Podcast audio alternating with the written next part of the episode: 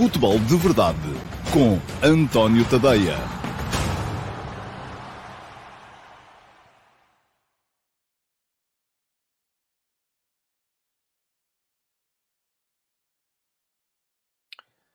Ora, então, olá, muito bom dia a todos e sejam muito bem-vindos à edição número 762 do Futebol de Verdade. Hoje é sexta-feira, dia 10 de março de 2023 e ontem uh, houve mais uma jornada uh, de Liga Europa e de Liga Conferência. Na Liga Conferência já não temos equipas, na Liga Europa ainda temos o Sporting Clube Portugal, que ontem empatou em casa Uh, com o Arsenal a uh, duas bolas. Um, foi um jogo do qual vou falar com mais detalhe aqui mais para a frente, até com algumas abordagens um bocadinho alternativas. Bom, uh, para já, aquilo que acontece sempre no início do futebol de verdade é uh, olhar aqui para os primeiros comentários a chegar. Já sabem como é que isto funciona. Eu, uh, no início da emissão do Futebol de Verdade, leio sempre, uh, geralmente, as primeiras cinco perguntas que são colocadas a partir do momento em que eu disponibilizo a emissão em direto. O que acontece alguns ali entre as 11h30 e o meio-dia e 15. Hoje foi mais próximo do meio-dia e 15 do que outra coisa. mas para terem a certeza que são avisados quando eu coloco a emissão em direto e a disponibilizo, o melhor que têm a fazer é, primeiro que tudo, inscreverem-se no canal e vai ficar aqui um link para poderem fazê-lo. Uh, e depois, já que se vão inscrever no canal, aproveitem também para uh, ativar as notificações, porque assim, sempre que eu coloco ou disponibilizo emissão em direto, uh, vocês são avisados pelo YouTube que, atenção, o Outra Tareia está a colocar uma emissão do Futebol de Verdade e podem vir cá correr, deixar as perguntas e assim garantir mais ou menos, enfim, se forem rápidos, que são dos primeiros e que são respondidos. Esta primeira parte do programa são perguntas, são respostas menos pensadas, menos elaboradas, e daí que às vezes eu próprio, à medida que vou pensando, também posso incorrer aqui em alguns erros, e ontem aconteceu. Uh, por exemplo, numa das perguntas uh, que, foi, que foi feita, mas verifico que o Rodízio não ficou chateado porque está cá outra vez hoje. Bom, uh, vamos lá. Primeiro a perguntar hoje foi o Domingos. O Domingos está, está verdadeiramente empenhado geralmente faz sempre aqui umas perguntas um bocadinho ao lado dos temas que verdadeiramente interessam falar. Mas pronto, são os que lhe interessam a ele e a gente tem que respeitar. Volto a dizer, Domingos, uh, não sei se é Lopes, não é? Uh, creio que sim, mas que enquanto, enquanto não faltar ao respeito a ninguém, vamos continuar. E pergunto ao Domingos, bastou a notícia de Galeno na seleção para sair ainda toca um mix de xenofobia e portofobia. Eu creio que não há nenhuma portofobia. Xenofobia há muitas vezes, uh, infelizmente. Qual pesa mais das duas? Pronto, já lhe respondi, é a xenofobia mesmo. Faz sentido quem aplaude Rafa por virar as costas à seleção criticar quem a quer representar? Não, não faz sentido. Primeiro, não faz sentido aplaudir o Rafa por virar as costas à seleção. Faz sentido aceitar. O Rafa não quer jogar na seleção, está no seu direito, pronto, ok, ninguém vai preso por causa disso. Não é declarado refratário, nem tem que uh, ser colocado na frente de batalha se houver uma guerra e for preciso defender a pátria. Agora, ninguém vai aplaudir por causa disso, com certeza. Uh, se aplaudem, aplaudem, do meu ponto de vista, claro, essa é a minha opinião, aplaudem mal. Um, também não faz sentido nenhum criticar uh, alguém que já vive em Portugal há muito tempo. E o mundo cada vez mais é isso. Uh, temos que perceber, aliás, ainda neste fim de semana, um dos temas mais falados e mais.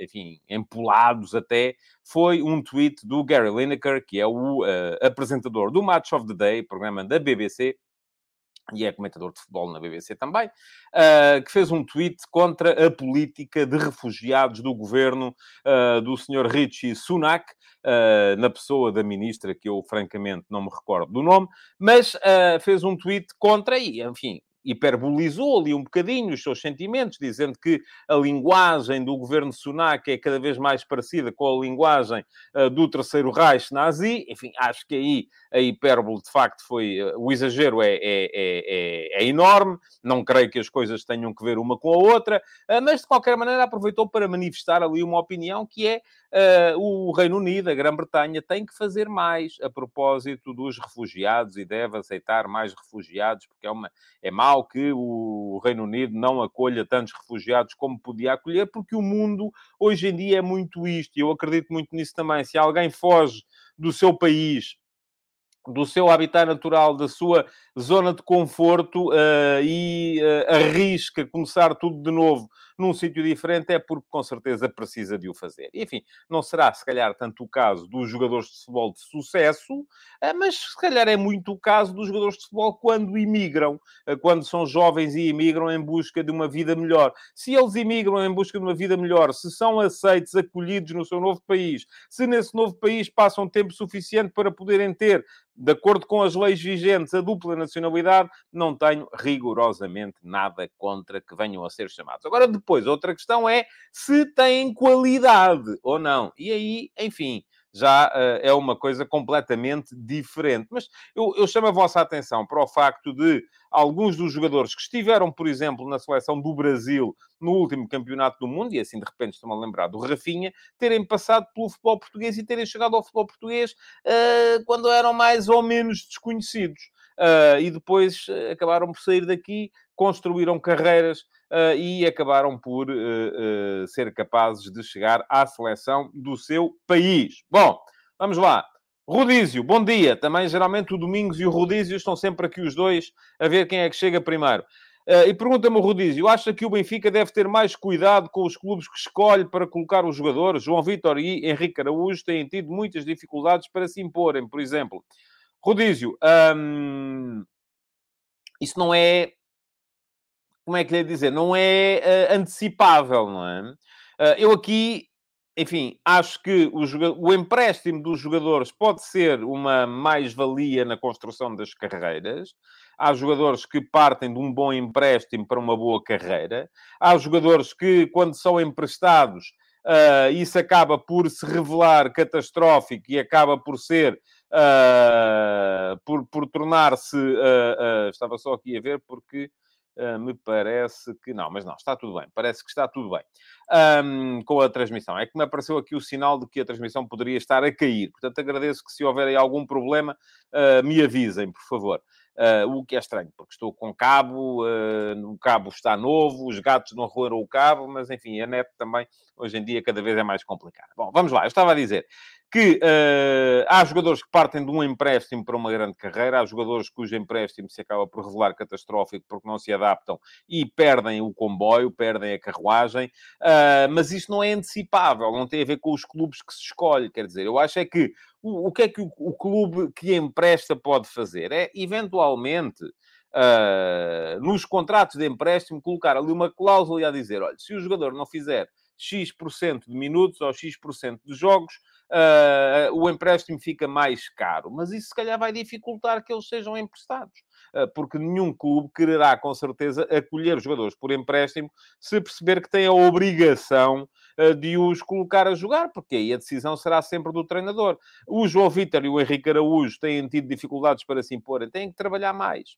Têm que ser capazes de fazer melhor do que os jogadores que lá estão. E atenção, não quer dizer, por exemplo, o Florentino esteve fora do Benfica, jogou muito pouco no Mónaco, jogou muito pouco no Retafe, uh, e, no entanto, voltou ao Benfica e está como titular absoluto da equipa e é dos jogadores mais utilizados pelo Benfica este ano. Portanto, o facto de eles não se estarem a impor num outro habitat não quer dizer que não venham a impor-se depois no clube no dia em que regressarem. Um, agora, não me parece é que isso seja uh, antecipável, quer dizer, o, a situação de empréstimo coloca dificuldades ao jovem jogador que quando chega ou se adapta ou não se adapta. Pode pode sair dali uma de duas coisas uh, e, e, e, não parte da, da, da, da, escolha, porque quer dizer, aí a única situação que se podia colocar é ok, bora lá baixar aqui o nível de exigência e, em vez de se emprestar jogadores a equipas competitivas, começarem a emprestá-los a equipas pouco competitivas, equipas que não têm jogadores de qualidade. Mas aí eles próprios não cresceriam como seria pretendido com este empréstimo. João Morgado Ferreira, o terceiro hoje, bom dia. Uh, e pergunto ao João, apesar de uma boa campanha das equipas portuguesas nas provas da UEFA, o que ainda é preciso fazer para melhorar no ranking da UEFA este ano? Olha, eu acho que nada, porque já não é viável. Mas vamos falar mais do ranking da UEFA um bocadinho lá mais à frente. Uh, creio que já não vamos a tempo. Aquilo que é preciso fazer é, é começarmos a ter equipas uh, competitivas na Liga Europa e na Liga Conferência, que é isso que nós dificilmente temos. Uh, e, portanto, na Liga Conferência já não temos ninguém, na Liga Europa temos o Sporting, teve azar no sorteio, mas vamos a ver o que é que pode vir ainda a acontecer. André Reis, bom dia. Acha que existe alguma possibilidade do Sporting superar o Arsenal? Visto que ontem ninguém esperava que fosse possível o empate. Acho que existe possibilidade. Aliás, já achava antes que existia possibilidade. Continua a ser muito complicado.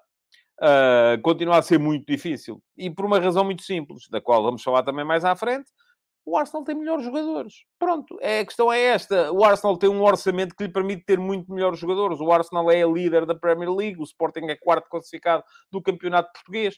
Uh, e, portanto, uh, uh, a possibilidade de, de, de, de, ganhar a eliminatória era diminuta e continua a ser diminuta.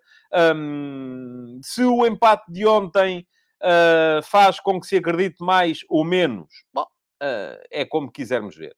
É como quisermos ver. Se quisermos ver o copo meio cheio ou o copo meio vazio. Por um lado, sim, uh, o Sporting das últimas vezes tinha enfrentado equipas com este nível de exigência, mesmo em casa, tinha sido goleado.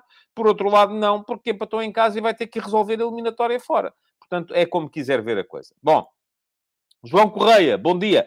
Uh, o que acha do possível grupo de atacantes para o Porto no próximo ano? Dani Namazo, Fran Navarro, Tareme, Martínez e Ivan Nilsson. É muita gente, pois. É muita gente, é o que me parece. Uh, estamos a falar de um, dois, três, quatro, cinco pontas de lança para uma equipa que no máximo joga com dois de cada vez. Acho que uh, pode haver aí algum excesso. Agora, enfim, uh, o Floco do Porto lá saberá. Algum destes jogadores é transferível com ganho? Acho difícil.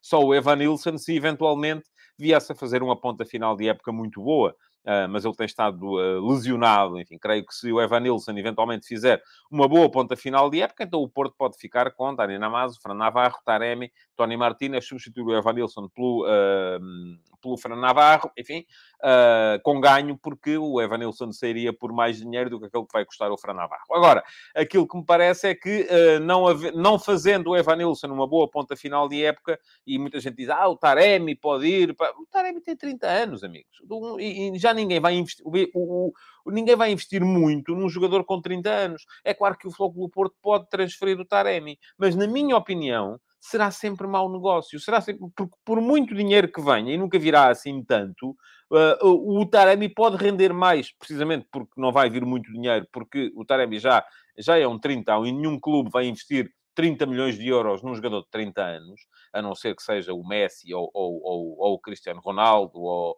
eh, enfim, portanto, aí não, não é? Uh, o que é que acontece? Uh, o dinheiro que, vi, que vier nunca será mais do que aquilo que o jogador pode dar a ganhar em campo, porque é um jogador ainda assim fundamental uh, para o Flóculo Porto ser uma equipa competitiva. Bom, vamos seguir em frente. Uh, e diz aqui o que é que vocês têm a dizer. Deixa-me só andar aqui um bocadinho atrás para tentar perceber o que é que uh, a malta está aqui a dizer sobre aquilo que eu estive a dizer também. Uh, ok. diz aqui o Joe Ben que o Florentino no Mónaco teve dois meninos que o taparam, mas que eu devo saber quem eram. Não, diga-me lá quem eram. E no Retafe também teve dois meninos que o taparam, possivelmente. Um, e diz o Rafael Mota: nunca critiquei nenhum jogador da seleção. O Rafa não quer a seleção, pronto, é problema dele. É mesmo isso. Uh, também é isso que me, que me parece. O M311078 diz que isto dos naturalizados é uma palhaçada. Ouça, é o mundo. O mundo funciona assim. O mundo é global. As pessoas uh, movem-se entre entre locais. Não vejo necessidade nenhuma de o fazer, é atendendo à qualidade. Então, quer dizer, se não houvesse qualidade, fazia-se. Havendo qualidade, não se faz. Não vejo a coisa assim. Que existe nos jogadores verdadeiramente portugueses. Ouça, verdadeiramente portugueses são todos aqueles que têm a nacionalidade portuguesa. Uh, a questão é muito, é muito, é muito essa, uh, creio eu. Uh, o do mais coisas, deixem-me cá ver se há aqui uh, mais. Uh, diz o Pedro Botelho que o Super Braga contribui bastante para o ranking. Essa também é uma conversa na qual eu, muito francamente, não entro, não, não estou cá interessado em perceber quem é que tem, quem é que tem maior, se eu dei mais pontos, o, teu, o meu clube é que deu, o teu não, portanto o meu é que não sei o quê, o teu é uma trampa, o meu é que é bom, coisa. Uh, não, não vamos por aí. O Super Braga devia ter ganho a Fiorentina, ponto final. Pronto, é isso que eu tenho a dizer. Devia ter continuado na Liga Conferência, porque a Liga Conferência não tem equipas uh, em condições de poderem. De... Enfim, o Braga, se estivesse na Liga Conferência neste momento, seria um dos candidatos a ganhar a competição. Uh, e dessa forma, aí sim ajudar mais no, no, no, no, ranking. Diz o Jorge Fernandes em relação ao ranking que acha mais fácil passar a França do que os Países Baixos. Uh, e o Josias Martins Cardoso, concordo consigo, Josias, na lei não, não está escrito que para ser português é preciso nascer ou crescer em território português, portanto, fim de conversa. Claro, porque aí depois iríamos ver, então, espera lá. Uh, e só para pensarmos assim nos jogadores que foram campeões da Europa em 2016, uh, logo assim de repente o Cédric nasceu na Alemanha. O Rafael Guerreiro nasceu em França, não são portugueses, ou é porque têm pais portugueses, já são. Enfim, ouça, isso aí, uh, uh, aquilo que tinha que se fazer de facto era, era, era, era, era mudar, mudar a lei, é? E mudando a lei, depois aí, então aí sim conversamos. Uh, não, não, não me parece que seja, que seja muito, muito por aí. ok, vamos lá ver. Uh, mais coisas que vocês tenham dito. Em relação às pontas de lança do Porto, o Carlos Guiz diz que para jogar com dois, quatro é o são o ideal, embora o Porto também não joga assim tanto com dois. E quando joga com dois, nesses dois ainda se inclui o Verón, por exemplo, não é? O, o, o sistema do Porto neste momento, e o Galeno, o sistema do Porto neste momento, geralmente, quando mete dois avançados, um, são dois avançados com muita tendência para cair nas alas, daí que o Tony Martinez, por exemplo, não, não esteja assim tão adaptado, mas se calhar para o ano vai mudar, pode perfeitamente acontecer.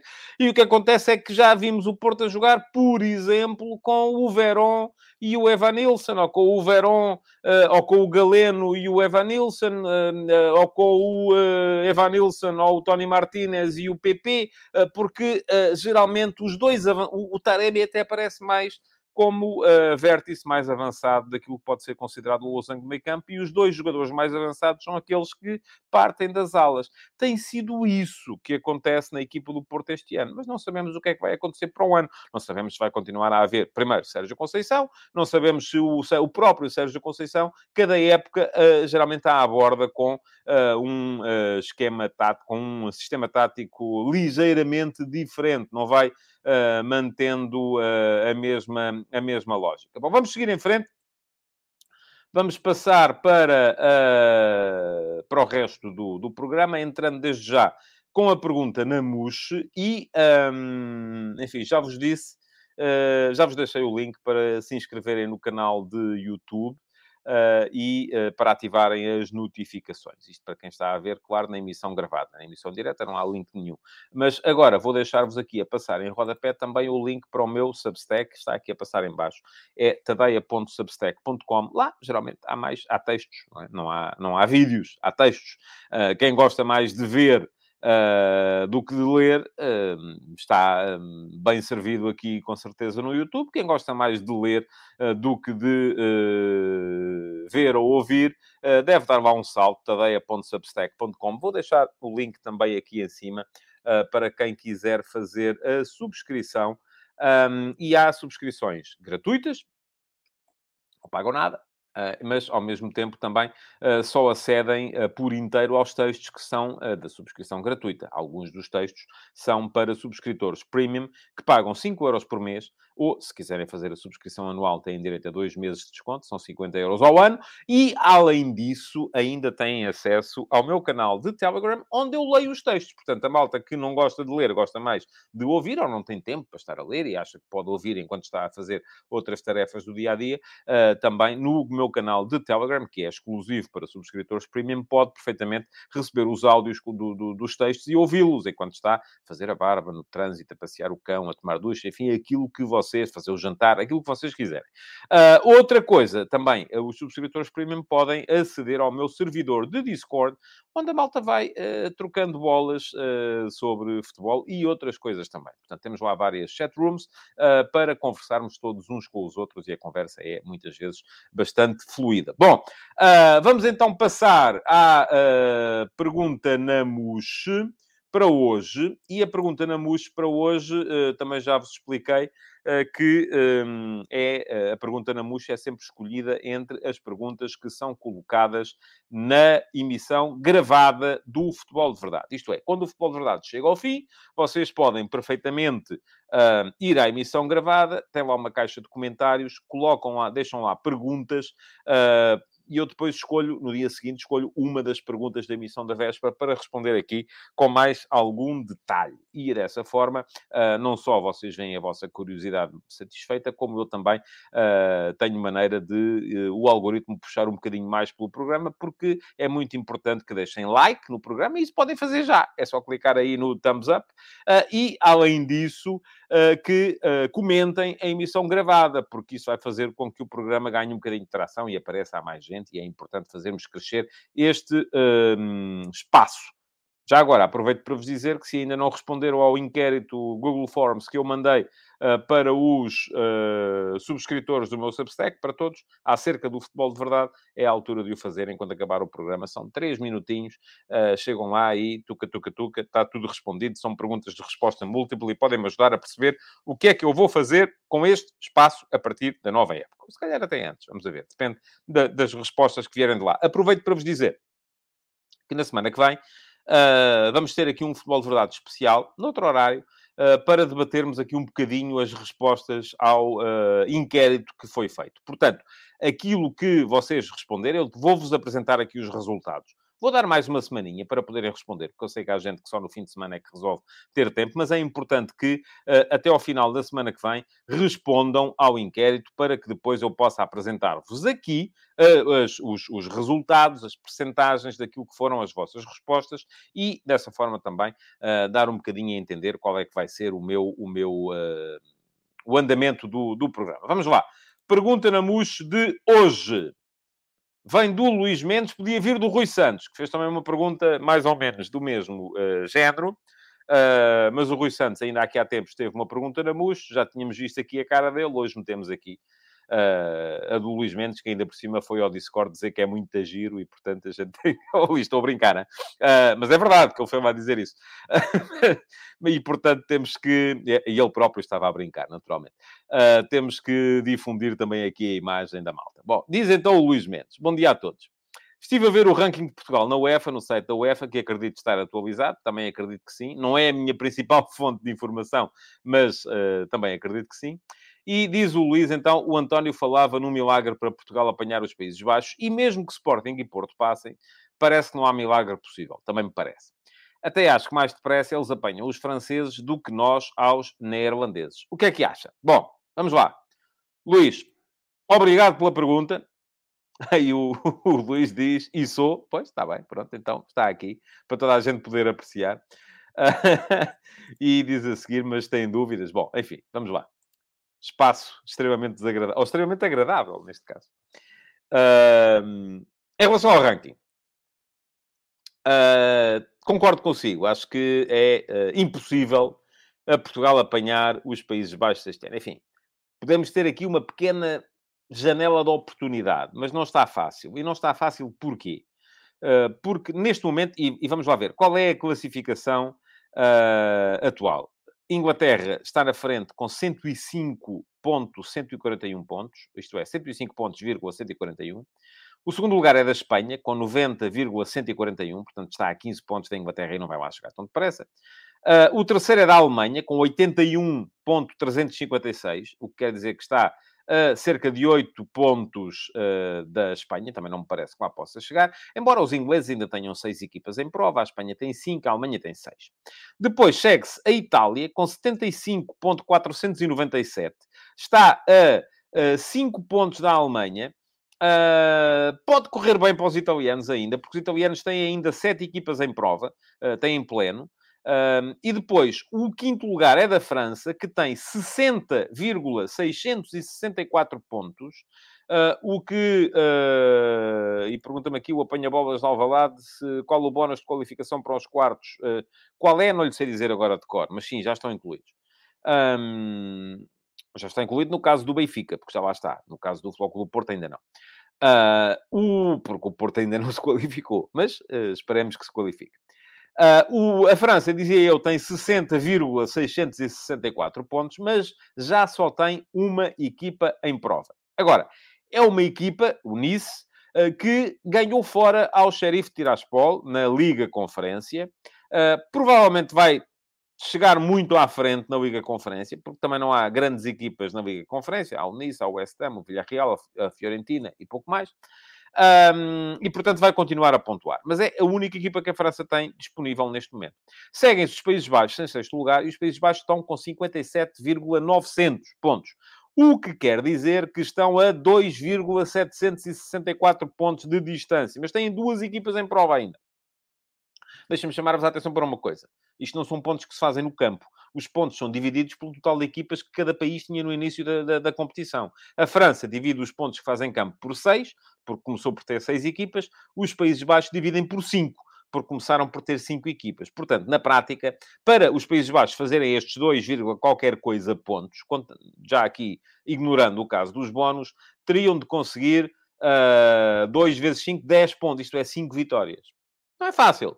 Agora, com os bónus pode eventualmente lá chegar. E a questão é que uh, o, uh, os Países Baixos, uh, em princípio, estão bem lançados para continuarem a ter estas mesmas duas equipas daqui para a frente. Porquê? Porque o Feyenoord, que está na Liga Europa, empatou fora com o Shakhtar Donetsk e, portanto, resta-lhe o jogo em casa para a semana para poder carimbar a passagem.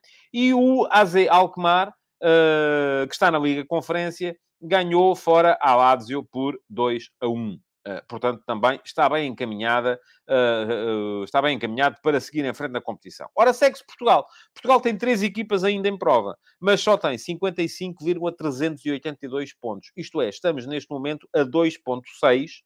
É basicamente a mesma distância que os Países Baixos estão da França, é a distância que nós estamos dos Países Baixos. e, portanto, já se vê que seria preciso, além dos bónus, conseguirmos ainda daqui até a final das competições uh, quatro ou cinco vitórias. Não está fácil. Uh, temos, e que os outros não pontuassem, como é evidente. Um, atrás vem a Bélgica, tem 40 pontos, está a 15 pontos de Portugal e já não chega lá, apesar de ter ainda três equipas em prova, uh, embora duas delas, o Rent e o Anderlecht, estejam mal parados. E provavelmente, até vou dizer aqui, é possível que a própria União São Giloase, que foi empatar fora com a União Berlim, uh, acabe por, uh, por uh, poder, poder ficar fora, porque eu acho que a União Berlim tem a equipa mais, mais forte. Bom, já vi que a malta por aí no chat está muito preocupada em chamar nomes aos adeptos dos outros clubes, porque os outros clubes não contribuem, só os nossos é que contribuem. É isso mesmo, pronto. Ficha, estamos aí.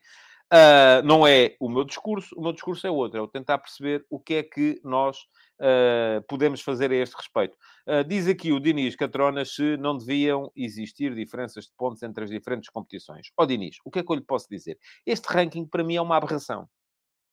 Mas é uma aberração há muito tempo. Fica prometido este ano, durante o período das férias, eu tenho uma proposta de ranking que já é muito antiga e que eu acho que era a melhor maneira de se fazer um ranking grupo de clubes. Mas uh, se calhar vou uh, meter-me em trabalhos e começar a atualizá-lo no meu Substack e a mantê-lo uh, vivo lá no meu Substack para virmos a perceber realmente com um sistema a sério. E neste verão, se calhar, como a competição vai parar, temos tempo e tal, podemos uh, pôr isso em, em, andamento. Vamos a ver se eu consigo. O meu problema aqui é conseguir fazer tudo aquilo que me proponho a fazer. Mas, de facto, sim, deviam ser pontuações diferentes, uh, porque, uh, porque são competições diferentes e são níveis de exigência diferentes. É claro que depois há uh, bónus que são mais valiosos na Liga dos Campeões do que na Liga Europa e mais valiosos na Liga Europa do que na Liga Conferência, mas na base uh, o facto de uma vitória valer o mesmo, quer seja obtida contra o Manchester City, o Liverpool ou o Real Madrid, ou quer seja obtida contra o uh, Sheriff Tiraspol, uh, faz aqui, a mim faz-me um bocado de confusão. Bom, mas vamos lá ver uma coisa. Já percebemos, este ano é quase impossível que Portugal possa apanhar os Países Baixos. Também acho muito improvável que os Países Baixos possam apanhar a França. Porque, já vos disse, a distância é a mesma, são 2,6 pontos, mas uh, toda a gente está mais ou menos com o mesmo número. Mas assim, a França vai ter o Nice e vai continuar. E na Liga Conferência, provavelmente tem boas probabilidades de continuar mais tempo. Os Países Baixos têm o Feyenoord e o AZ Alkmaar, mas provavelmente também vão continuar. Vamos ver se a Lazio não vai a Alkmaar uh, uh, surpreender e dar uma volta à eliminatória, depois de ter perdido em casa. enfim, depende muito também daquilo que for o empenho da, da, da Lazio na competição.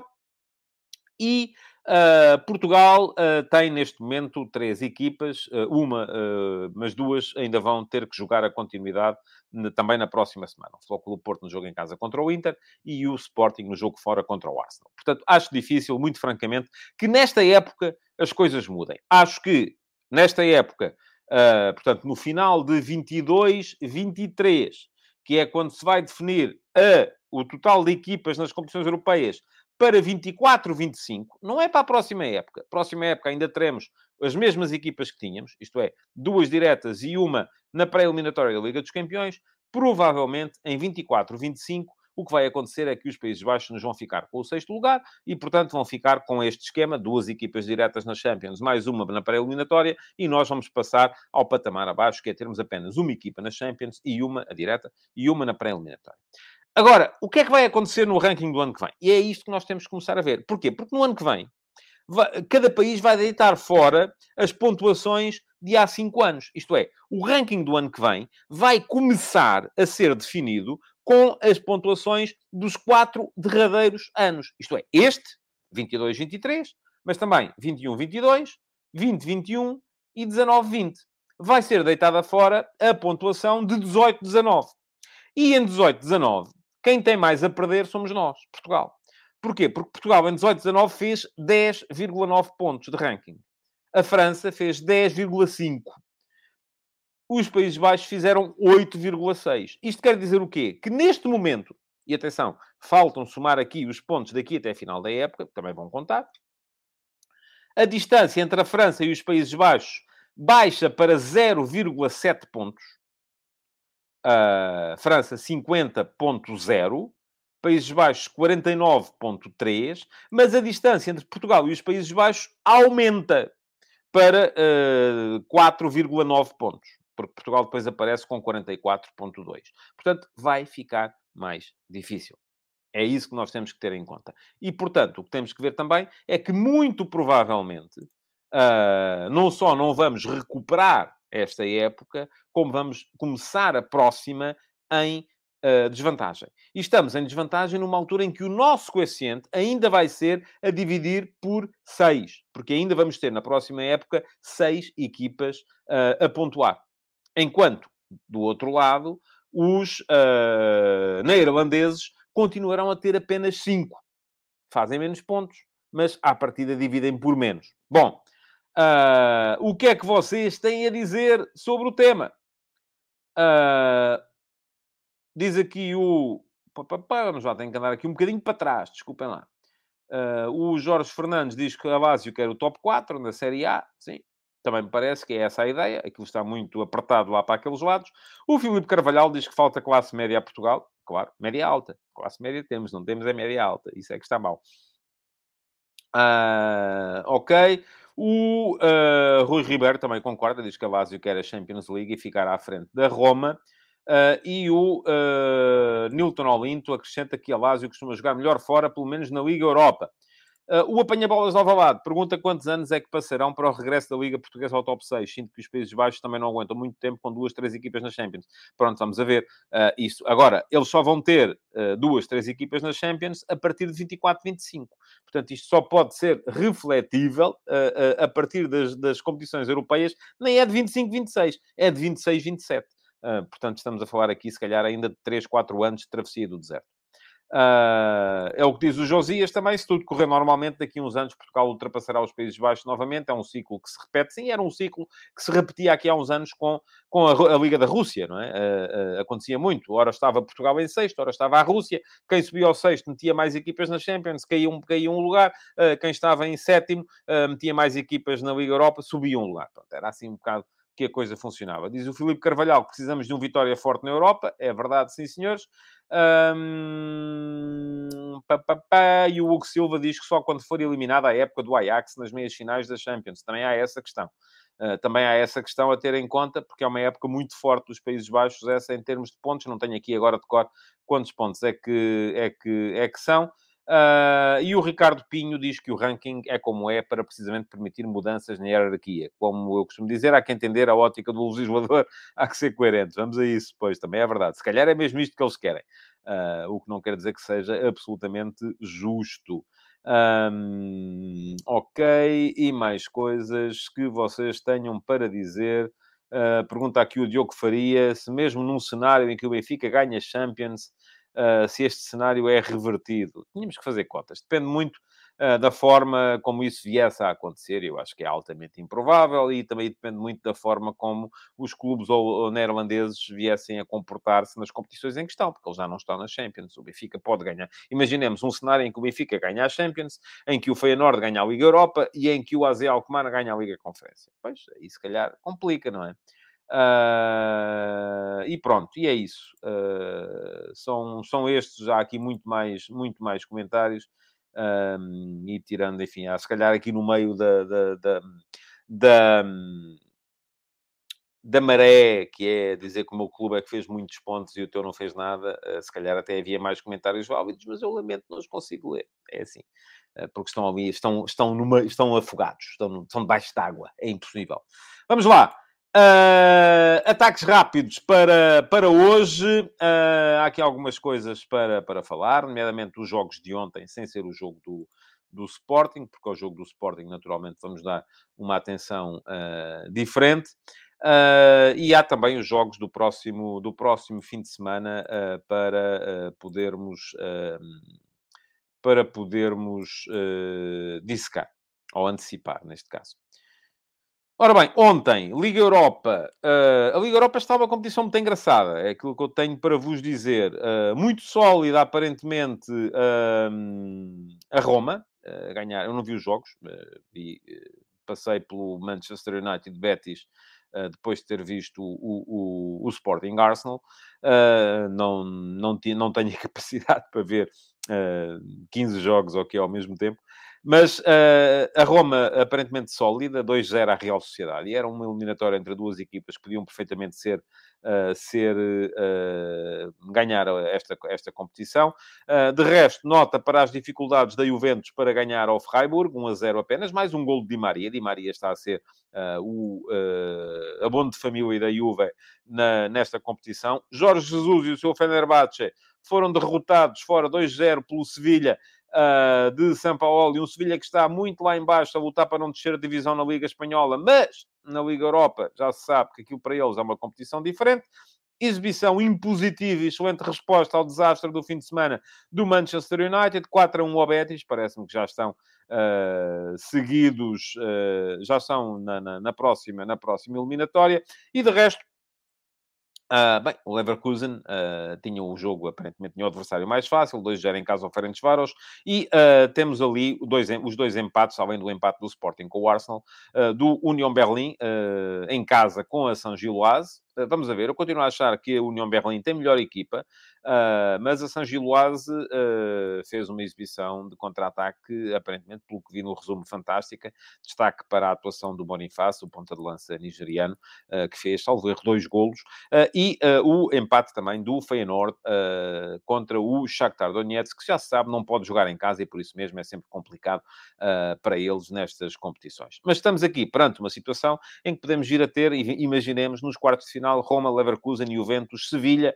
Manchester United, União Berlim, Feyenoord e o vencedor do Sporting Arsenal. É uma competição que tem muito nível, no meu ponto de vista. Na Liga Conferência, uh, é que já não há assim muitas equipas de grande nível. Enfim, o Alkmaar tinha jogado logo na, na, na terça ou na quarta-feira, creio que foi na terça-feira, uh, antecipou o, o jogo uh, e, e, e, ganhou a Itália à, à Lazio. E, um, além disso, enfim, há o, as vitórias fora do West Ham contra os cipriotas do Ajax Larnaca, 2 a 0. Também não me parece que fosse um jogo de uma dificuldade extraordinária. Do Nice, uh, em Tiraspol, contra o... Eu creio que o jogo terá sido mesmo em Tiraspol, apesar da situação estar ali próxima de um cenário de guerra, mas creio que sim. Uh, fora de casa, o Nice 1 a 0 ao uh, Sheriff. Um, o Villarreal foi, conseguiu empatar na Bélgica com o Anderlecht e a Fiorentina continua uh, a poder mostrar-se nesta competição. Ganhou em casa ao Sivaspor por 1 a 0, uh, mas é como diz aqui o domingos, o Braga podia ter lutado para ganhar a Liga Conferência deste ano. Também me parece. Acho que Uh, e o, o, o Nilton diz Braga ganhar a Liga Europa, não brinquem com isto. Não, a Liga Europa não me parece que tivesse nível para isso, mas a Liga Conferência sim. Não vejo, uh, enfim, na Liga Conferência não vejo quais são as melhores equipas que lá estão. Villarreal, West Ham, Fiorentina, uh, Lazio. Não me parece que fossem equipas totalmente fora do alcance do, de uma das quatro melhores equipas portuguesas. Bom, um portanto, vamos ver como é que isto vai decorrer. Para a semana temos a segunda mão destas eliminatórias, bem como teremos os, os quatro jogos que faltam dos uh, oitavos de final da Liga dos Campeões e teremos sorteio. Aí sim vamos ver uh, como é que se pode definir o resto das competições europeias para esta, uh, para esta, um, para esta temporada. Bom, além disso, este fim de semana começa já hoje, a jornada, como começa quase sempre à sexta-feira, a jornada da Liga Portuguesa, mais uma a caminho da definição do campeão. O Flóculo Porto desta vez joga antes, pode meter pressão em cima do, do, do Benfica e do Braga e do Sporting, porque não? uh, apesar de estar à frente. Uh, mas do Benfica está atrás, recebe o Estoril, o Estoril Praia, na segunda partida de Ricardo Soares à frente da equipa, o Estoril tem que começar a atalhar caminho, porque senão ainda pode ver-se ali apanhado enfim, vai ser difícil. Já o expliquei aqui no outro dia, quando respondi na pergunta na MUS, uma questão sobre a luta pela descida de divisão. Ao Estoril praticamente bastará ganhar aqueles jogos mais acessíveis em casa para conseguir escapar a, aos três últimos lugares. Mas ainda assim é bom que o Ricardo Soares comece a meter a equipa a jogar. Vai estar sem o Joãozinho, capitão, lateral esquerdo.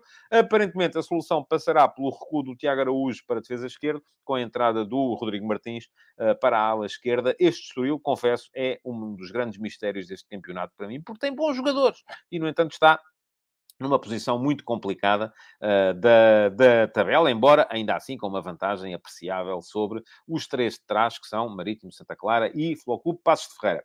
No caso do Flóculo Porto, uh, a curiosidade maior parece-me ser mesmo uh, anunciado, enfim, anunciado oficiosamente, regresso do David Carmo ao 11. bom, Uh, o regresso do David Carmo, não há Marcano, Marcano está uh, castigado. Uh, vamos ver se o David Carmo, depois de já ter voltado à, à, à, equipa B, se já estará, no entender do Sérgio Conceição, preparado para regressar também ao 11 da equipa principal. Recordemos, é um jogador pelo qual o Futebol Porto pagou 20 milhões de euros no início desta temporada. Portanto, é um jogador que convém ao Futebol Porto rentabilizar, é um jogador que, estando bem, pode eventualmente vir a entrar nas contas da seleção nacional. Enfim, eh, neste momento não, desde já parece-me evidente, mas uh, poderá vir a acontecer. Diz aqui, pergunta aqui o Tiago Monteiro se não será o Fábio Cardoso. Também pode ser, embora o David Carmo, como esquerdino, enfim, faz mais sentido jogar como central pela esquerda.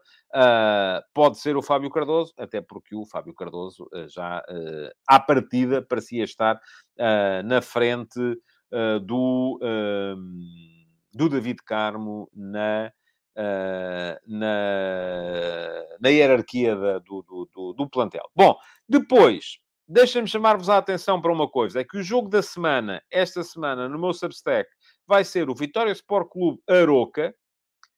Uh, o Vitória Sport Clube Aroca, enfim, eu, eu, escolho o jogo da semana, que é o jogo do qual eu faço sempre uma análise tática mais pormenorizada, na crónica analítica, uh, geralmente no dia seguinte à realização do jogo. O jogo é no sábado, portanto a crónica vai sair no domingo.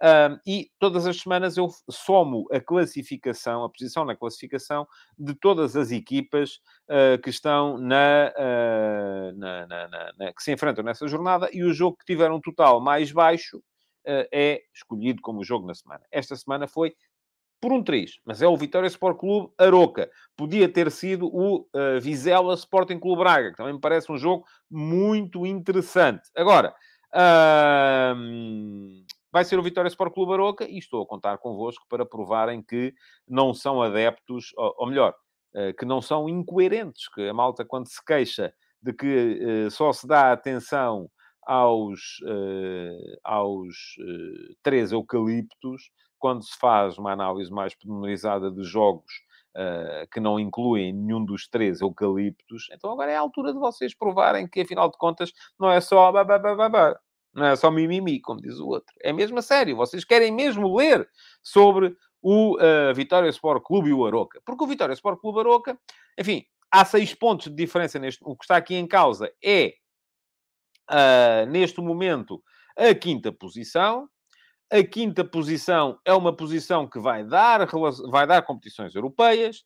Uh, e um, entre o Vitória e o Aroca, neste momento há seis pontos de diferença. Enfim, há, o Vitória tem cinco de avanço para o Casa Pia, que vai a Famalicão, tem seis de avanço para o Aroca, ganhando ao Aroca, uh, acaba por ser. Uh, acaba por, se calhar um, quase um, se o Casa Pia não ganhar então, uh, por pôr quase um ponto final na questão. Agora, uh, vamos a ver, uh, vai ser um jogo bem interessante com certeza, gosto das duas equipas, gosto da equipa que o Moreno está a construir em Guimarães, gosto da equipa que o Armando Evangelista, que é um ex-técnico do Vitória, uh, construiu já em, em Aroca, e portanto parece-me que vai ser um jogo bastante interessante e inter, interessante de analisar. Pergunta-me aqui o Jorge Fernandes como é que foram os números da, da crónica do Derby do Minho. Não dá para perceber, Jorge. Uh, porquê? Porque uh, um dia depois eu lancei a promoção de aniversário, e a promoção de aniversário trouxe um boost de leituras e de, uh, e de uh, subscrições. Agora, agora é que se vai perceber mesmo uh, o, que é que vai, o que é que vai acontecer. O Josias diz que desta vez não disse Pinheiros, pois não, aprendi. Eu também aprendo com os erros. Uh, e um, mais coisas, diz o Newton Alvind, que vai ser um jogo interessante. E o Rodízio, que o Vizela Braga é um jogo que apetece ver. Uh, o João Costa diz como braguista que sente que eu tenho uma costelinha pelo Vitória. É, isso é, geralmente é assim, sabe? Os braguistas acham que eu sou do Vitória, os vitorianos acham que eu sou do Braga, os benfiquistas acham que eu sou do Porto, os portistas acham que eu sou do Sporting e os sportinguistas acham que eu sou do Benfica. É assim. E eu uh, consigo ser dos clubes todos ao, ao, ao mesmo tempo. O Hugo Silva diz que eu estou sempre a falar dos três grandes, portanto, o Hugo é um daqueles que vai uh, ler, subscrever, partilhar a crónica do Vitória Aroca, uh, porque uh, percebam uma coisa, Hugo, aqui no meu Substack e aqui no meu YouTube, os temas são escolhidos por mérito. Não é por serem os três grandes, é por ser quem está à frente. E geralmente quem está à frente merece mais do que quem está atrás. É a minha maneira de ver as coisas. Uh, estranho seria que eu, só tendo tempo para uh, tratar de parte da realidade, resolvesse tratar de quem está atrás e esquecer quem está à frente, porque aí estaria a premiar a incompetência. Não me parece que seja uh, a forma mais correta de, de fazer as coisas. Bom, uh, vamos lá. Vamos ter, portanto, Vitória Sport Clube Aroca, jogo da semana. Muito interessante também esse Vizela Sporting Clube Braga. E é como dizem aí, uh, vai ser o jogo de sábado à noite. O jogo uh, que a mim também me apetece, também me apetece ver. E depois vamos ter um, o, o Marítimo Benfica, o Vizela Braga, enfim, Braga, terceiro lugar, vai ter com certeza, uh, enfim, já vai jogar a saber o resultado do Porto uh, uh, para continuar na luta, para meter pressão em cima do Sporting, que joga depois. vai ter que ir ganhar a Vizela e vai ser um jogo muito complicado. Vizela nono, não me parece que possa lutar já pela qualificação europeia, mas é uma equipa muito, muito, muito, muito interessante, muito sólida, muito difícil de derrotar. E depois vamos ter então Marítimo Benfica e Sporting Boa Vista, uh, os jogos que uh, contam para, para, para o topo da classificação. Uh, no caso do Marítimo Benfica, não, não sei se o Marítimo está a contar com este jogo para pontuar, para, para começar a recuperar. Eu recordo, o Marítimo ganhou em casa ao Sporting, fez a vida negra ao foco do Porto. Uh, um Benfica, um Benfica forte, tal como um Sporting forte ou um Porto forte, se, teriam, teriam sido suficientes. Um Benfica forte será suficiente para ganhar o jogo nos barreiros, mas nem sempre aparecem fortes as equipas de cima, porque às vezes uh, uh, uh, as, coisas, as coisas acontecem, não é? E portanto, vamos a ver.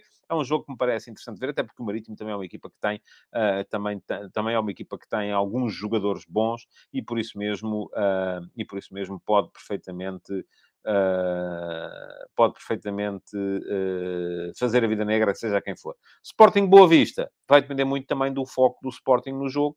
Uh, o Sporting jogou com o Arsenal na quinta, vai jogar com o Boa Vista, tem jogo com o Arsenal outra vez na quinta que vem. e era como dizia ontem o Ruben Amorim, bem, de nada serve fazer um bom jogo contra o Arsenal se depois vier o Boa Vista e, e, e, e o Sporting se espalhar ao, ao, ao comprido. Uh, o Hugo Silva quer a conversa, mas eu não lhe vou dar. Uh, eu sempre disse João Félix, uh, estou-me nas tintas para a, a, forma como o João Félix diz que se diz o nome dele. A língua portuguesa tem uma forma correta de dizer, que é Félix, curiosamente. Agora, se o João Félix quer que se chame Félix, e eu sempre chamei Félix, mas aparentemente chamei erradamente, um, eu também posso querer que o meu nome a partir de agora seja uh, Tádia. Uh, mas não é, é Tadeia. Uh, se eu vier dizer, ah, não, não, mas o meu nome é Tádia, e vocês têm que me chamar Tádia só porque eu embirro que sim. Não. Mas por aí, meus amigos, sempre disse Félix, houve um jogo na seleção em que houve uma decisão superior na RTP, em que se devia dizer Félix, uh, e isso gerou tanto burburinho que uh, depois os próprios uh, provedores da linguagem, nem sei muito bem como é que se chama, acabaram por ceder e, disse, e voltar atrás. Diz aqui o João Moreno que caí na casca de banana. Pois foi, caí. Eu às vezes caio. Mas pronto, estamos bem. Uh, vamos lá. Uh, vamos passar ao ataque organizado de hoje, que já estamos, estamos a esticar-nos no tempo e é preciso falar ainda aqui do jogo do Sporting de ontem, uh, que me pareceu um jogo bastante interessante de ver uh, e um jogo bastante uh, revelador de uma série de, de coisas. vamos lá. Sporting Arsenal. Primeira questão. Eu acho que. e escrevi sobre o jogo hoje de manhã e vou aproveitar para vos deixar aqui o link para poderem, para poderem uh, ler aquilo que eu escrevi uh, sobre, o, sobre o jogo. Hoje de manhã estava a ouvir uh, podcasts de, de, de, de, futebol vindos de Inglaterra e uh, a visão uh, que eles têm muito por lá é muito aquela de que Bom, a Liga Europa é uma competição fixe porque permite uh, a equipas como o Arsenal rodar e uh, dar, dar ritmo a jogadores menos utilizados e tal, e não sei o quê. Não é a minha visão. De todo. E, aliás, vou dizer mais. Acho que é uma visão particularmente injusta daquilo que é a realidade. E porquê? Porque eu sei que também há muita gente aí a dizer, bom, o Sporting uh, empatou com o Arsenal, mas o Arsenal poupou uma série de jogadores. Eu acho que o futebol tem que ser visto numa lógica global. E a lógica global diz-nos o quê? Por que razão? Vamos lá fazer aqui uma série de perguntas. Por que razão é que o Arsenal poupou, e ontem poupou o, guarda-redes, Ramsdale, poupou um defesa central, o Gabriel Magalhães, poupou um médio-centro, o Thomas Partey, poupou o segundo avançado, o Martin Odegaard, portanto, poupou quatro jogadores uh, titulares, e além disso, uh, não tinha, num caso por lesão e noutro por uh, recuperação de lesão, os dois pontas de lança principais do plantel, que são o Gabriel Jesus, que está a recuperar e talvez já jogue na, na segunda mão, e o uh, Nketiah. Portanto, quatro jogadores poupados, um jogador impossibilitado de jogar. Faltavam cinco. Agora, por que razão é que o Arsenal poupou estes jogadores? Poupou estes jogadores porque está numa competição muito exigente que se chama Premier League. Portanto, é a Premier League que está a forçar este, eh, esta poupança ao Arsenal. Porquê? Porque a Premier League dá mais dinheiro a ganhar do que a Liga Europa. Porquê? Uh, e, portanto, uh, o Arsenal, estando na Premier League, tem a possibilidade de reforçar mais o seu plantel. Logo, tem a obrigação de ter alternativas válidas. Agora vamos lá ver a questão do lado do Sporting. O Sporting não joga a Premier League, joga a Liga Portuguesa não jogando a Premier League, mesmo assim, perdeu, desde o ano passado para agora, quatro jogadores para a Premier League. Perdeu o Pedro Porro, perdeu o Mateus Nunes, perdeu o João Palhinha e perdeu o Sarabia, que ainda passou pelo Paris Saint-Germain antes de chegar ao Wolverhampton. Portanto, são quatro jogadores que, se calhar, se o Sporting jogasse a Premier League e tivesse as receitas da Premier League, poderia ter mantido. E dessa forma, se calhar, até os poupava porque estaria mais interessado em jogar a Premier League. Uh, diz aqui o Bruno Dias que falta o belga, sim, o Trossard. Mas o Trossard, se jogasse o Trossard, não jogava o Martinelli. E o titular é o Martinelli. O Trossard chegou como uh, substituto do Martinelli. Portanto, é isto. Estava a tentar explicar o meu ponto de vista. Além destes quatro, o Sporting não teve também o Ugarte, uh, porque está lesionado. A questão aqui é a seguinte. Se o Arsenal joga a Premier League e tem que poupar os jogadores para jogar a Premier League, mas tem a receita da Premier League que lhe permite ser, uh, uh, ter um plantel mais bem apetrechado. Ao mesmo tempo, o Sporting não tem que poupar os jogadores porque não joga a Premier League, Uh, mas vai perdendo esses jogadores. Portanto, eu acho que essa lógica do ah tal, vieram com a segunda equipa e não sei o quê, ouça, vieram com a equipa com que puderam vir. E a questão é que olha-se para aquilo que foi o jogo e aquilo que foi o jogo mostrou o Arsenal, o Arsenal a jogar a Arsenal. Jogaram como jogam sempre. Menos qualidade, certo. Menos qualidade, porque é diferente ter o Odegaard, apesar do bom jogo do Fábio Vieira, é diferente ter o Odegaard ou ter o Fábio Vieira. Desculpem lá, é diferente.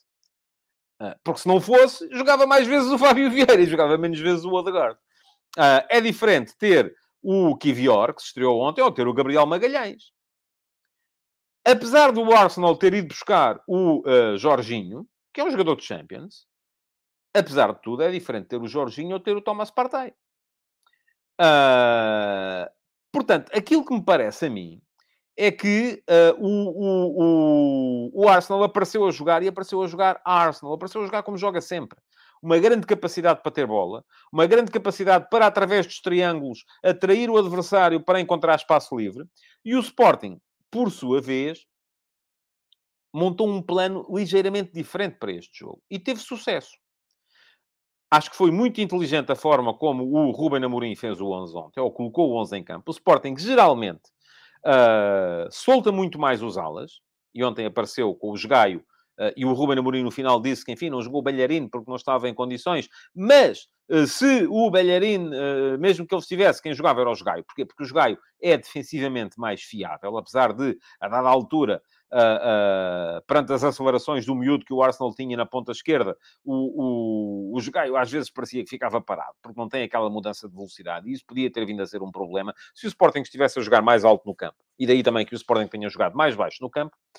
Um, mas, uh, e, e, jogou com o Mateus Reis como ala esquerdo, que é um jogador até com uh, uh, com a rotina de, uh, de, de central. Diz-me aqui o João Miguel Nunes que o Ugarte está castigado, não lesionado. Se disse lesionado, foi um lapsus de língua, peço desculpa. Claro que sim, claro que está castigado. Já não vai estar, e vai estar, em princípio, na segunda mão, onde o Sporting não vai ter Coates nem Morita. Bom, mas eu estava a explicar. Além disso, os três centrais, Uh, apesar de termos visto, e na primeira parte ainda chegámos a ver o Santos Justo ir à linha de fundo fazer um cruzamento, uh, o Inácio é um jogador que geralmente fica mais e se impõe mais pelo passe, pelo passe longo. Eh, como fez, por exemplo, logo naquela primeira situação de gol que o Sporting perdeu eh, com o Pedro Gonçalves na, na, na cara do guarda-redes. mas foram a linha defensiva do Sporting geralmente a jogar atrás e a jogar muito próxima da área e muito próxima também a segunda linha. E na segunda linha era pedido ao Edwards e ao Trincão que muitas vezes colocassem sobretudo no momento defensivo, à mesma altura do uh, Morita e do Pedro Gonçalves. Isto é, o Sporting, que nem a organização defensiva geralmente está sempre muito mais próximo de um 5-2-3, ou seja, o 3-4-3, que é o sistema de base do Sporting, geralmente em organização defensiva transforma-se num 5-2-3, em que há a linha de 5 atrás, há dois médios e os três da frente continuam a estar e a deixar algum espaço. Vocês estão a imaginar. Imaginem um retângulo, metam cinco bolinhas aqui, metam duas a seguir e metam três a seguir. Há aqui um espaço, não é? Tem que haver, é evidente.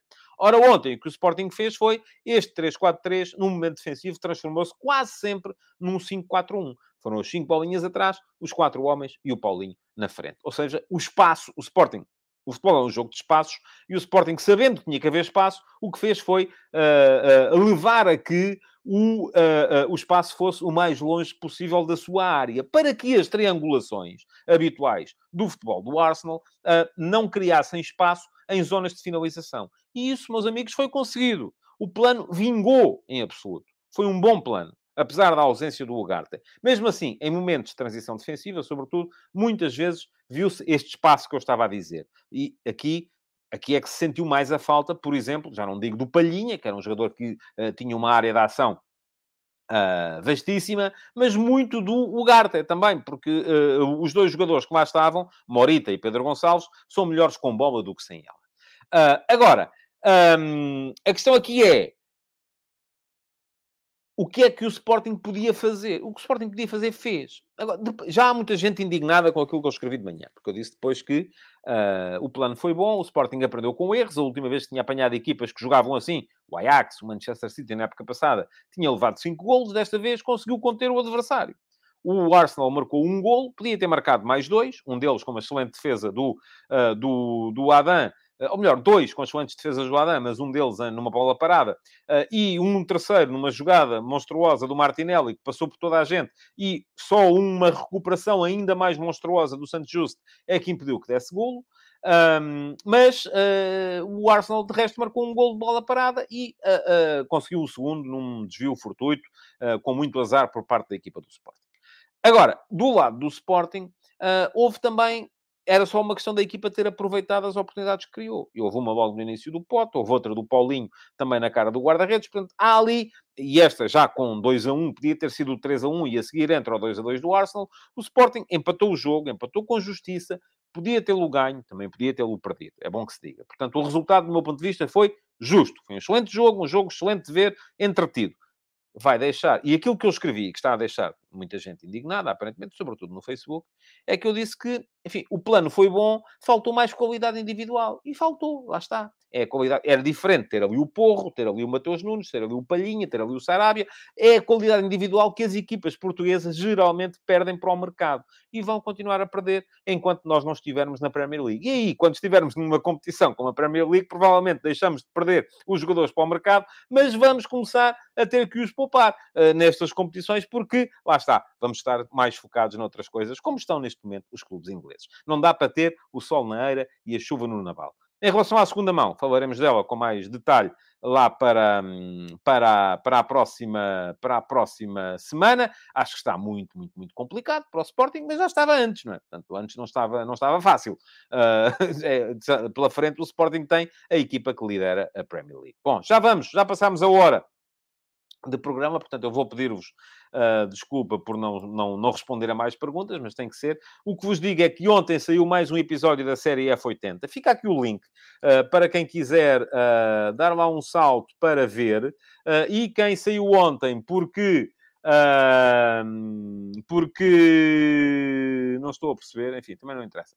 Um, quem saiu ontem porque fazia anos eh, foi o Vermelhinho, o Vermelhinho eh, extremo do Futebol Clube do Porto, eh, que ficou na história do clube, nomeadamente por ter marcado em Aberdeen um golo na meia-final da Taça dos Vencedores das Taças de 1984, que, uh, que uh, garantiu ao Futebol do Porto a presença depois na final de Basileia, onde o Porto perdeu com o Juventus por 2 a 1. Portanto, fez ontem anos, vermelhinho, toda a história da carreira dele ficou lá atrás no link que eu deixei. Uh, já sabem, todas as semanas, já foi até, uh, até fazer um ano, uh, foi numa cadência diária, agora é numa cadência semanal.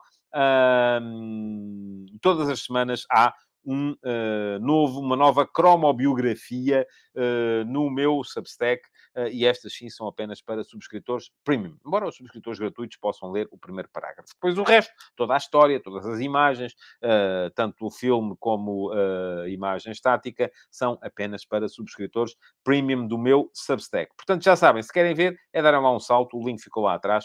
se forem a tadeia.substack.com também conseguem descobrir Resta-me pedir-vos para deixarem o vosso like, para deixarem comentários na emissão gravada do Futebol de Verdade e que voltem na próxima segunda-feira, porque na segunda-feira vamos ter mais uma edição para uh, passar em revista os jogos deste, deste fim de semana da Liga Portuguesa. Muito obrigado por terem estado aí e até segunda. Bom fim de semana. Futebol de Verdade, em direto de segunda a sexta-feira, às 12h30